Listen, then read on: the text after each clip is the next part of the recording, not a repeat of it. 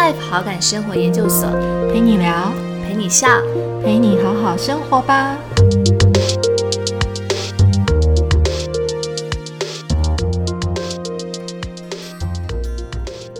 因为我常常会从绘本画面来研究作者的绘画技法、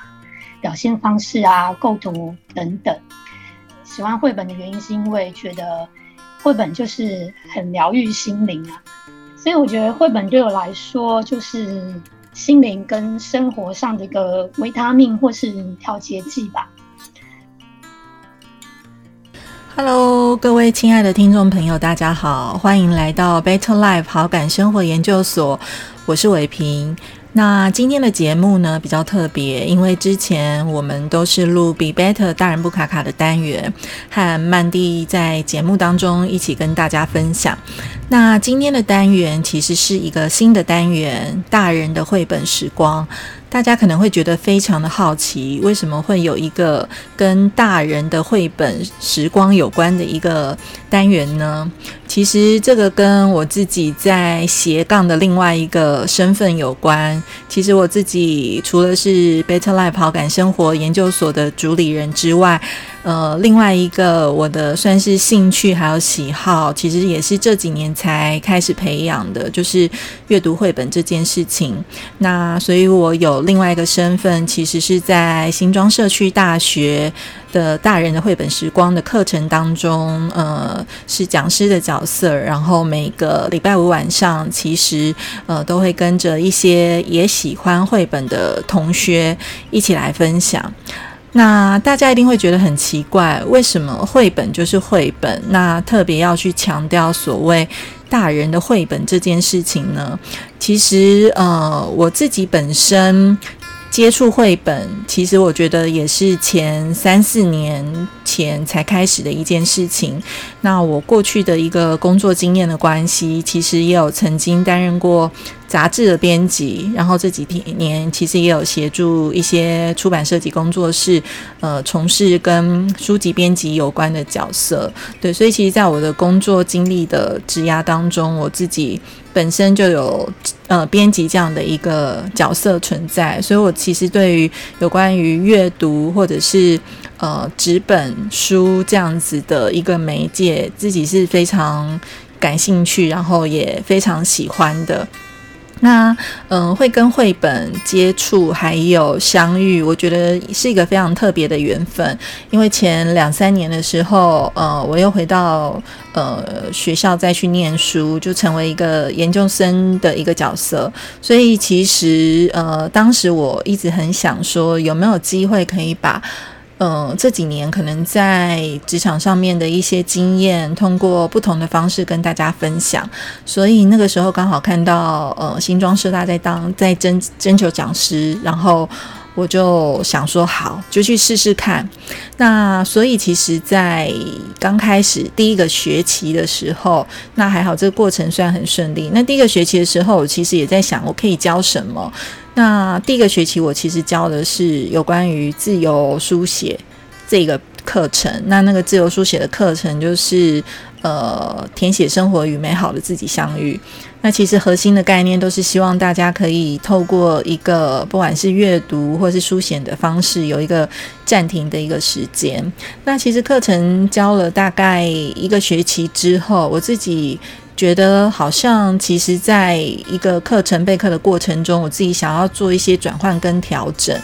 那个时候刚好因缘际会，呃，看到了福大他们有一个就是哲学咨商的学会，然后开了一个哲学哲学咨商的一个课程跟讲座。我自己觉得，哎，好像蛮有趣的，所以呢，就去报名了这个讲座。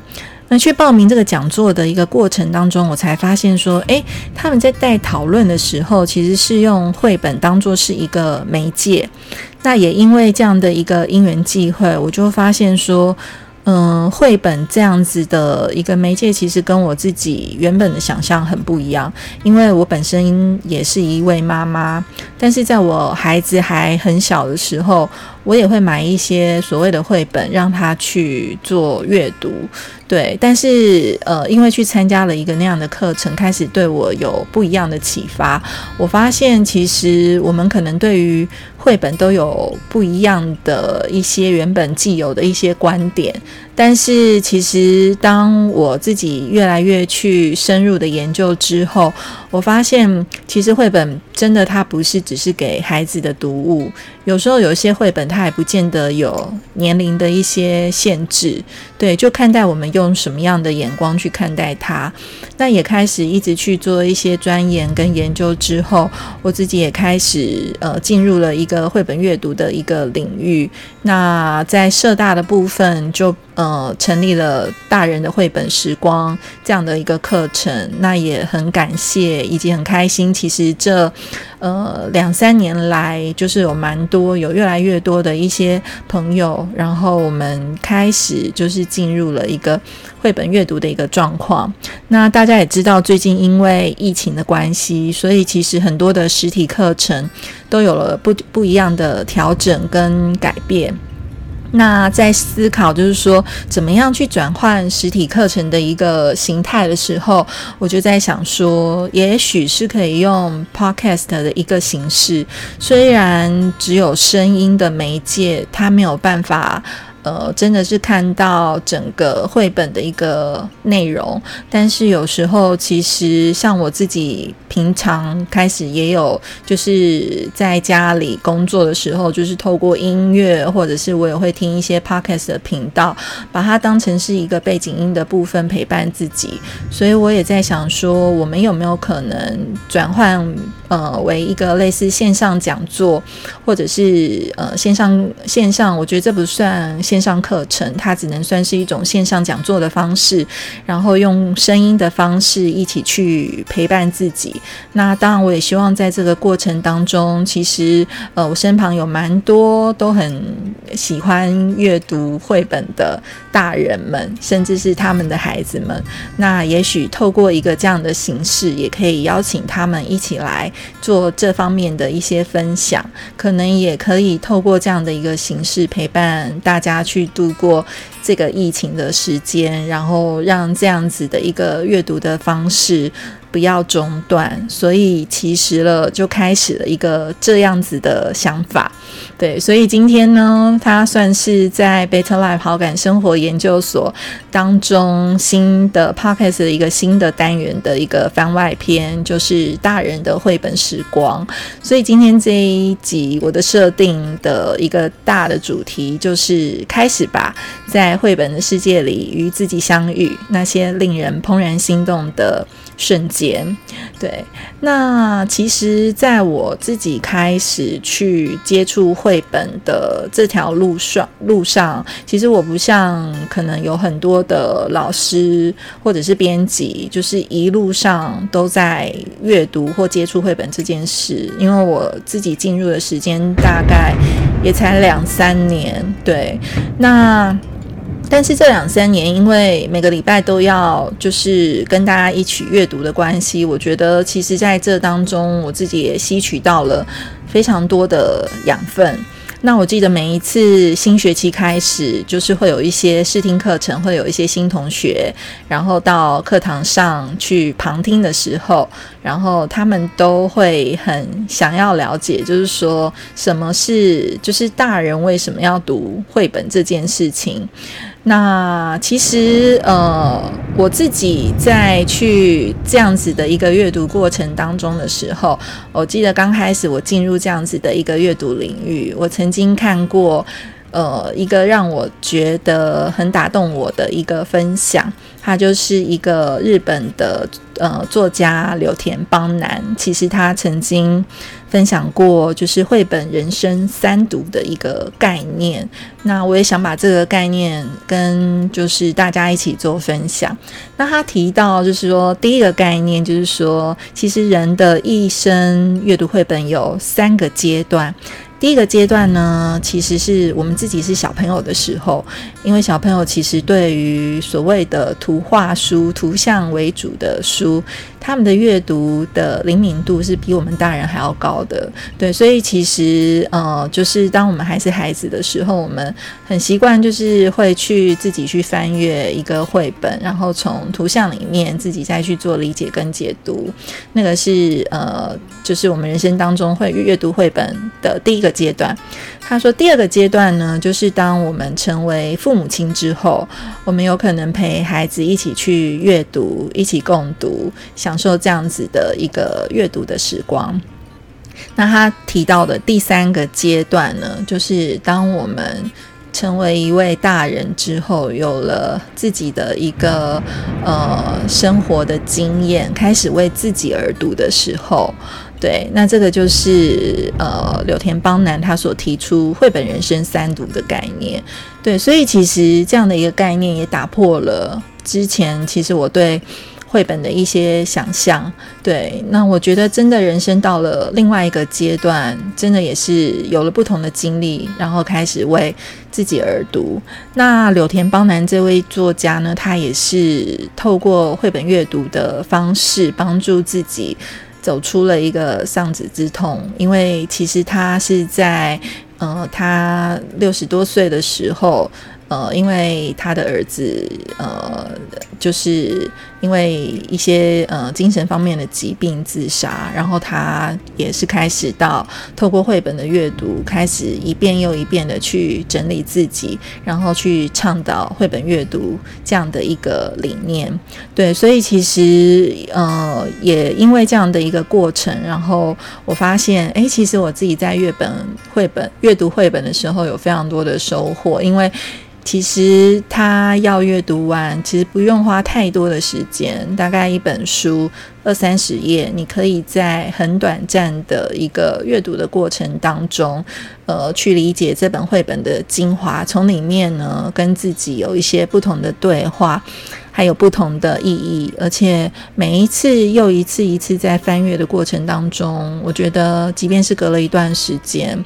嗯，可能自己都会有不一样的领悟、收获跟发现，对，所以呢，也希望透过这样的一个形式和媒介，跟大家去分享有关于就是大人的绘本时光这样子的一个理念。而且我发现，其实。在台湾这几年，蛮多出版社其实也越有越来越多的出版社，呃，去引进了很多呃国内外一些我觉得是跟设计领域或者是艺术领域有关的一些，真的是很棒的一个绘本的作品。所以其实它的很多呈现的形式已经打破了小时候我们对于绘本就只是说，哎。好像是购买给孩子阅读那样子的一个概念。那我也发现，其实我身旁有越来越多的朋友，可能也是同温层的关系，发现大家也开始慢慢的也有去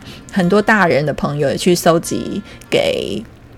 呃，自己阅读的一个习惯，对，所以我其实觉得它是一个越来越有趣的一个生态圈跟市场，对，所以也欢迎大家可以一起来加入这样子的一个行列。那其实，在这样子的一个单元当中呢，呃，我会希望每一集可能我们会有一个主题，然后跟大家去做分享，也有可能我们会邀请可能是这个领域的一些。职人或来宾来做一些对谈，那我也希望就是，其实，在每一集，可能我们会邀请到一些好朋友，可能有时候是一些素人朋友，或者是说他们很喜欢呃阅读绘本的大人们，然后来帮我们去做一些选读。那希望透过每一集每一集的一个分享，可能大家也不用太有压力，就是可以把它当成是一个陪伴的声音。呃，然后就是在日常生活里面可以把它打开收听。那如果说，诶，大家听了这一集介绍的一些，不管是书或者是绘本，都觉得非常有兴趣的话，因为我会把相关的资讯其实整理在我们的粉砖，然后以及 Podcast 频道的一个资讯栏目当中。其实大家也都可以透过连接，然后再去找这本绘本来读，甚至是真的很喜欢的话，其实也非常欢迎大家。大家可以去购买，因为这个东西是可以一直放在身边，一直反复阅读的。那因为今天是第一集的关系，那呃，蛮多就是第一次之前在课堂上来上课的朋友，他们可能同学都会问我说：“诶，那老师，我刚开始的时候是怎么开始进入就是绘本阅读的这个领域？”那我，所以我今天呢，其实。就是从简呃有找了几本，那个时候我其实就从几乎零开始，就是从阅读一本又一本的绘本，然后从每一本绘本里面，或者是我平常搜集到的资讯，我可能又再去买了一些书，然后有些书可能又介绍一本绘一些绘本，我又去买了一些绘本，就是从一个没有什么太多目的性，就只是我觉得这件事情我非常有兴趣阅读起。来非常有趣的事情当中，就是一直不断的阅读，不断的阅读，它就会像一个有机体的概念一直在发生。那因为刚开始入门的时候，我自己其实也真的就是从零开始去阅读，但那个时候我其实买了蛮多，买了一些没有蛮多，其实就是买了一些书。那这些书其实也是在跟谈论，就是说，诶，怎么样去。阅读绘本的这些书籍有关，那我想说，今天在第一集的节目当中，它也有一点像是，呃，怎么样可以让我们进入到这个阅读的世界的一些，算是一些引导我们的一些书籍。我今天有选了四本，想跟大家一起做分享。那第一本的书籍呢，它的书名就是《寻找一本绘本》。在沙漠中，他的呃，他的作者就是我刚刚说的柳田邦男。那柳田邦男这位先生，他其实原本是 NHK 的一个新闻记者。那其实这位老先生，我为什么要说他是老先生呢？因为他出生于一九三六年，所以以现在的时间换算起来的话，大概已经八十多岁了。那那时候也是因为看到他在讲绘本人生三读，然后也看到了他出版了这本书，所以呢，我就从网络上一直想要买这本书。但是在我购买的过程中，我发现这本书已经几乎是绝版了。所以我是从二手的书市里面再去找到了这一本书。那这本书其实它是呃远流出版的。那如果以它的出版的时间点，就是二零零六年来看的话，其实距离现在大概已经十五年了，十五年的一本书。那这本书。我觉得很有趣的是，因为其实月本人生三读的这个概念其实非常打动我，对，所以其实我在看这一本书的时候，呃，就发现其实柳田邦男先生就有把他怎么进入绘本阅读的这个故事，在他的序里面，其实他有做分享。那这本书其实有四个章节，那每一个章节它都有有一个大的主题，比如说它第一个大的章节就是把悲伤化作心灵食粮。然后在每一个主题里面，它就有一些小的篇章。然后在这些篇章，它在它就会透过一些主题的方式去介绍一些他可能看过的一些绘本。那比如说第二个绘，第二个第二个主题，它介绍叫绘本展开的新世界。第三个主题是大人要将绘本当座右铭。第四个主题是处在心灵及语言危机的时代。那我自己觉得，就是柳田邦男先生，我觉得他让我觉得很敬佩的是，他其实是在一九九八年的时候，然后开始投稿到《文艺春秋》日本《文艺春秋》的杂志。那那个时候，他写了第一篇有关绘本的文章，叫做《现在大人应该看绘本》。他在投稿的时候，其实那个时候他已经六十三岁了，所以他都自嘲自己是很晚很晚才进入绘本阅读的一个一个作者。可是他后来也因为深受绘本的一个启发，所以其实在他六十几岁开始的时候。他就开始一直在致力阅读大人读绘本这件事情，直到他现在已经八十多岁了。那虽然这本书已经绝版了，但是其实，在翻阅的过程当中，我觉得它就是像是呃文章的形式去。把他在看过很多他看过的绘本的一些心得，还有形式，把它整理出来。所以其实看完这一本书的时候，我就会从他介绍里面的文字里面，觉得诶，我自己很有兴趣的绘本，我又会再去买那本绘本来看。所以自己觉得，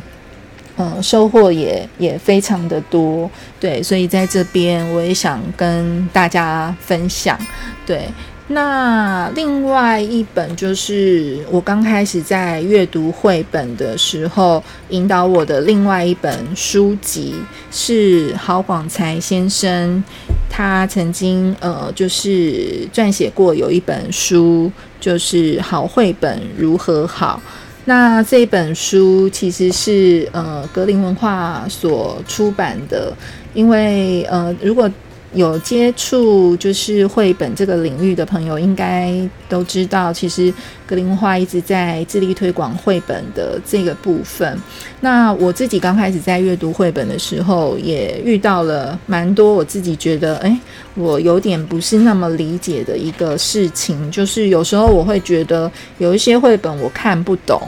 我自己也曾经遇过，很直到现在还是常常会觉得，诶，有一些有一些有一些画面，或是有一些文字是这样吗？自己常常也会有一些质疑。所以那时候看到这一本书，就是好绘本如何好的时候，我就把它带回家，因为我觉得诶，蛮有意思的。因为嗯，他从就是在很多出版的经验当中，然后透过很多的一些。呃，图像阅读的一些细节，甚至是编排的一些编辑的经验，让我们去看说，那这个绘本里面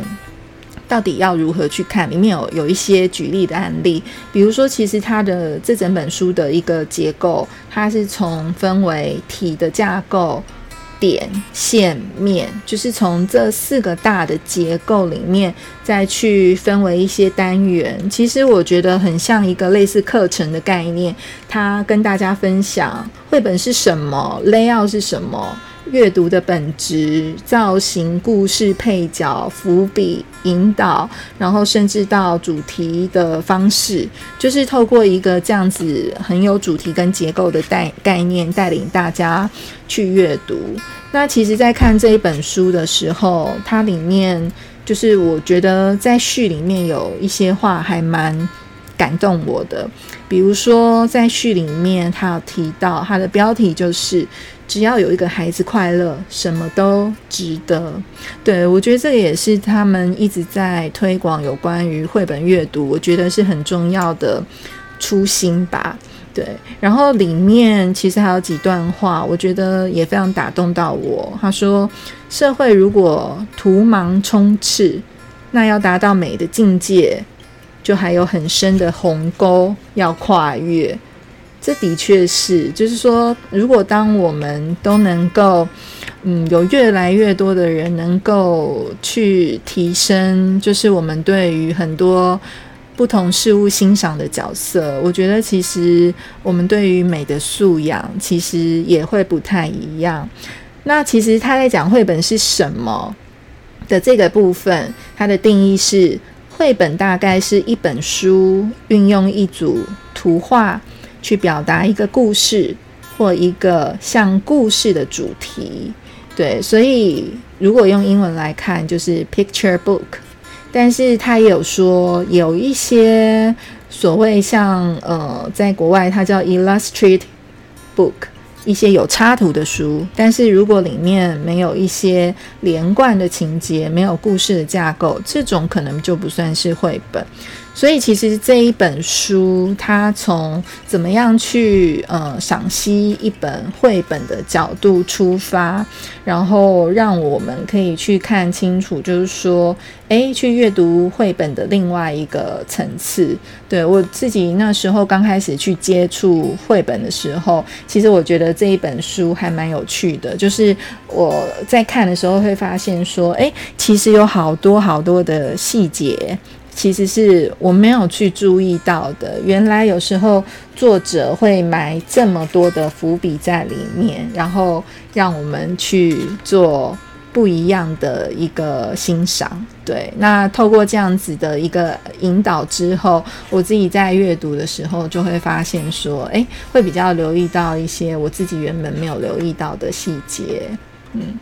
那第三本呢？我其实那时候有买的一本，就是引导我进入绘本阅读领域的书籍，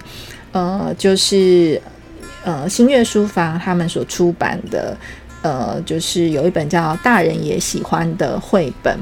那这本书的企划是呃。魏淑珍老师，然后跟另外一个大家都应该在绘本领域都有听过的，就是绘本之人赖嘉玲老师，他们所共同企划的。那这本书其实它有上下集，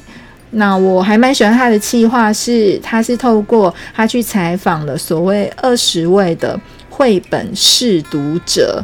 然后透过采访的一个形式，然后邀请二十位的一个所谓的绘本试读者去分享了总共一百五十本的绘本。透过这这些呃，就是应该算是绘本爱好者的角度，然后每一个人大概分享了七八本的书，总共在里面我们可以看到这这些朋友分享了大概一百五十本呃推荐的一个。绘本的书籍，那所以他采访的对象，所谓的绘本试读者，蛮多都是我们自己所熟悉或是阅读绘本领域常常会看到的一些老师，比如说像是林真美老师啊，然后刘青燕老师，甚至是已经过世的新佳慧老师，那个时候其实都有去采访他们，然后在里面其实每一个呃老师，他们其实都有分享。他们自己推荐的绘本，那在里面，比如说以刘青燕老师他推荐的，比如说有像是呃大猩猩，就是图文是安东尼布朗，对。那其实，在每一个推荐者里面，都可以看到，诶，为什么他推荐的一个原因，然后以及这本书的图文的创作者。翻译者跟出版社，对，所以其实呃有有一些同学刚开始要，就是有些朋友他们刚开始要去，不知道看什么样子的一个书籍，我觉得其实跟着呃有一些算是。呃，阅读职人的一些推荐，我觉得也是蛮好的一个方式，因为他其实就是很快速的帮我们去筛选了他自己曾经阅读过的一些精华。对，所以我那个时候在看的时候，也是从大家，而且他会讲为什么他会推荐这本书的原因，所以我自己也是从呃这些老师的分享里面，然后再去看他为什么会分享跟推荐。然后我又再去图书馆里面去找到我自己觉得有兴趣的书，再把它买回家，再去做翻阅。对，然后我觉得是还蛮有意思的一本绘本。如果大家刚开始要进入绘本的阅读，不太知道要怎么样开始的话，我觉得这本书其实是一个还蛮好的一个开始阅读，带领我们去阅读的一本书。那第四本就是今天呃跟大家分享的，就是那时候引领我开始去阅读绘本的一个书籍，是呃林真美老师所出的，应该也是两三年前，然后也是远流出版的，就是有年轮的绘本。那有年轮的绘本这一本书，我觉得那时候我会想买的是，它有一个很棒的，就是刚开始我也在找我要看什么书的时候，其实在这本书的后面，它有帮我们整理绘本三六五一天一绘本，所以在后面有三百六十五本，呃呃，就是林真美老师这边推荐的绘本。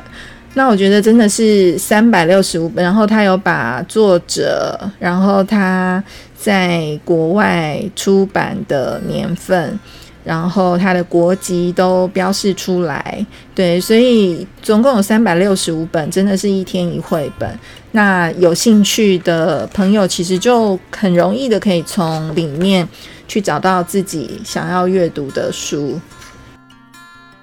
所以今天跟大家分享就是这四本书，等于是我几乎是从零开始去接触绘本，然后就是算是一个启蒙的这四本书籍。那一个就是刚刚提到的。呃，第一本书就是寻找一本绘本在沙漠中，这个比较是从就是日本的作家有柳田邦男的一个角色，从他去重新看待人生阅读绘本的一个定义的出发，去介绍他所阅读的一些主题的绘本。那第二个就是那个时候我其实在不太知道，有时候会发现阅读绘本是不是自己会有一些觉得。疑问就是到底要怎么阅读？我这样的阅读方式对吗？其实后来我发现没有对或不对的问题，因为那个就是自己观看世界跟观看阅读的一种方式。其实当你阅阅读的东西越来越多的时候，你很多。呃，很多看待的角度跟方式自然会不同，所以好绘本如何好？郝广才先生他所撰写的这一本，其实他就是从怎么样阅读图像点线面的一个方式，非常有系统化的帮我们去做整理。那另外一本大人也喜欢的绘本，就是从一些阅本的阅读绘本的一些呃职人的推荐当中，跟着他们的一个观点，再去推看待他们推荐的一些绘本，我觉得也是很好启发跟入手的一个方式。那最后的就是比较近年出的，就是林真美老师他用。有年轮的绘本带领我们去阅读有关经典的绘本，也帮我们整理出三百六十五本绘本一天一绘本的概念，我觉得也是很棒。刚开始去进入绘本阅读的一个媒介。对，所以其实今天在第一集的节目当中，我们就是跟大家分享了，呃，为什么要有大人的绘本时光的这个单元，以及就是我刚开始自己在阅读绘本的时候的四本启蒙书。对，那其实我们期望在每一集的单元当中。都会有一个呃小单元的部分是，就是为你选读，就是我们希望可以邀请到一些好朋友来推荐他们自己推荐的一本绘本，让大家可以从他们的角度里面再去看到，诶，为什么他会推荐这样子的书？对，所以呢，今天也有邀请到一位好朋友来帮我们来推荐他喜欢的绘本。那我们先来听听看。嗯，大家好，我是喜欢画画也喜欢绘本的一匡。那我喜欢绘本主要有两个原因啊。那一一个是因为自己喜欢画图，所以会比较注意有图像的书。因为我常常会从绘本画面来研究作者的绘画技法、表现方式啊、构图等等。那还有一个原因。喜欢绘本的原因是因为觉得绘本就是很疗愈心灵啊。像是我最近有在看一本那个荒井良二的搭公车，他那个故事最后是好不容易等到公车，但是却客满上去，于是那个主角就决定用走的。那看到这里就觉得，那他之前等了一天一夜，不就白等了吗？但他也毫不在意啊，完全就是一个很洒脱自在的态度。所以有时候我觉得，当生活上有不开心的时候，看到这些绘本，就会觉得好像心情被被疗愈、被安慰了。然后也有一些会令人莞尔一笑的绘本啊，像是我最近有买了一本那个《猫咪看家》，它是一个日本作家呃听田尚子的创作。然后看这本绘本，觉得很有趣，就是发现原来猫咪在主人出门工作的时候，都是在到处吃喝玩乐。例如去上澡堂啊，去喝咖啡啊，打棒球啊，上美容院等等，看完就觉得啊，真是太有趣了。所以我觉得绘本对我来说，就是心灵跟生活上的一个维他命或是调节剂吧。然后我今天想跟大家分享一本我很喜欢的绘本，就是陈志勇的《蝉》。然后这本是他自己的图文创作。然后译者是张正廷，出版社是格林文化。那我就稍微介绍一下这本《蝉》。我是因为一直很喜欢那个陈志勇的作品，因为我觉得他的绘本就是充满了奇幻跟想象。他常常会透过图文隐约传达某种想法，然后让读者。各自有不同的诠释和发现。那像这本《蝉》也是，我是已经看了好几次，但我觉得好像每次都有一些不同的体悟。像前几次看啊，就是觉得就就是在讲个职场不公，然后办公室的霸凌文化。然后这个故事的尾声是蝉站在高楼，以为他要跳跳楼结束悲惨的人生。看到这里觉得好揪心哦。但还好是蝉，它是脱去了外壳，飞到空中，然后回到森林，然后觉得哎，蝉终于脱离人类世界，回到属于它的地方。但觉得好像还有什么要说的，啊，有一种感觉，觉得好像还有这个故事，其实还有延伸出其他的一个想法。然后后来过一阵子，又拿出来再重看一次。看着看着，觉得诶，好像有种不同的体悟诶。因为我觉得绘本作家常常会在蝴蝶页里面埋一些线索，所以我觉得看绘本可以从封面开始，包括蝴蝶页，就是好好的每一页每一页翻看着，因为这些都是故事的一部分。一开始的那个蝴蝶页是看起来整齐，然后很灰暗的一个水泥高楼。然后接下来故事就是在叙述的蝉在办公室里面任劳任怨的工作，然后却没有人在乎，然后还受到人类同事的无情对待，最后一无所有的蝉来到高楼的屋顶，缓缓脱去外壳飞入空中，然后满天飞舞着离去的蝉的一个，就是一个很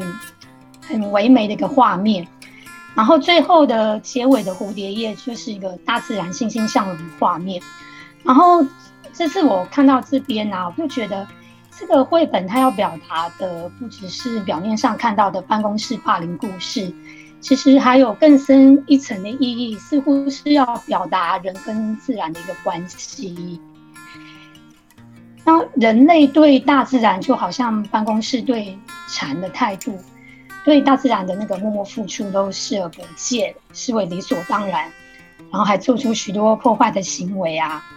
然后最后自食其果，就变成像那个这个绘本一开始的那个蝴蝶叶的画面，就是一个了无生气的都市丛林。然后故事它最后写的文字是：蝉全部飞回森林，有时候想起人类，忍不住大笑。然后看到这里就觉得。似乎是在嘲讽人类的无知啊，然后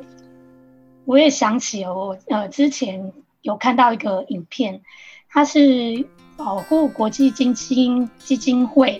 在二零一五年推出的一个一个系列的公益纪录片，叫做《大自然在说话》，然后它这个系列的影片的一个呃一要阐述的一个核心就是。大自然可以不需要人类，但人类需要大自然。所以我觉得这本绘本真的很有趣，就是每次看都会有一些不同的新的题目会跑出来。就像这个绘本封底写着：“这是一本不能光用眼睛看的绘本。”所以我很推荐给大家这本绘本，让希望大家能够。好好享受这本不可思议的绘本，谢谢！欢迎大家一起加入阅读绘本的行列，也希望你们喜欢今天的为你选读哦。非常谢谢大家今天的收听。那今天是第一集的节目，我们希望这个算特辑吧，它至少可以呃有一个六集的一个单元性的一个播出，然后再看大家的一个反应，再看后面的一个状态的延续。那谢谢大家陪伴我们今天一起在这里。呃，一起进入绘本阅读的世界。如果大家有任何的疑问，都欢迎透过 Service 的信箱，或者是在粉砖，或者是在呃你所收听的 Podcast 频道里面，可以回馈给我们，或者是给我们一些好评。那我们期待下次见喽，下次见，拜拜。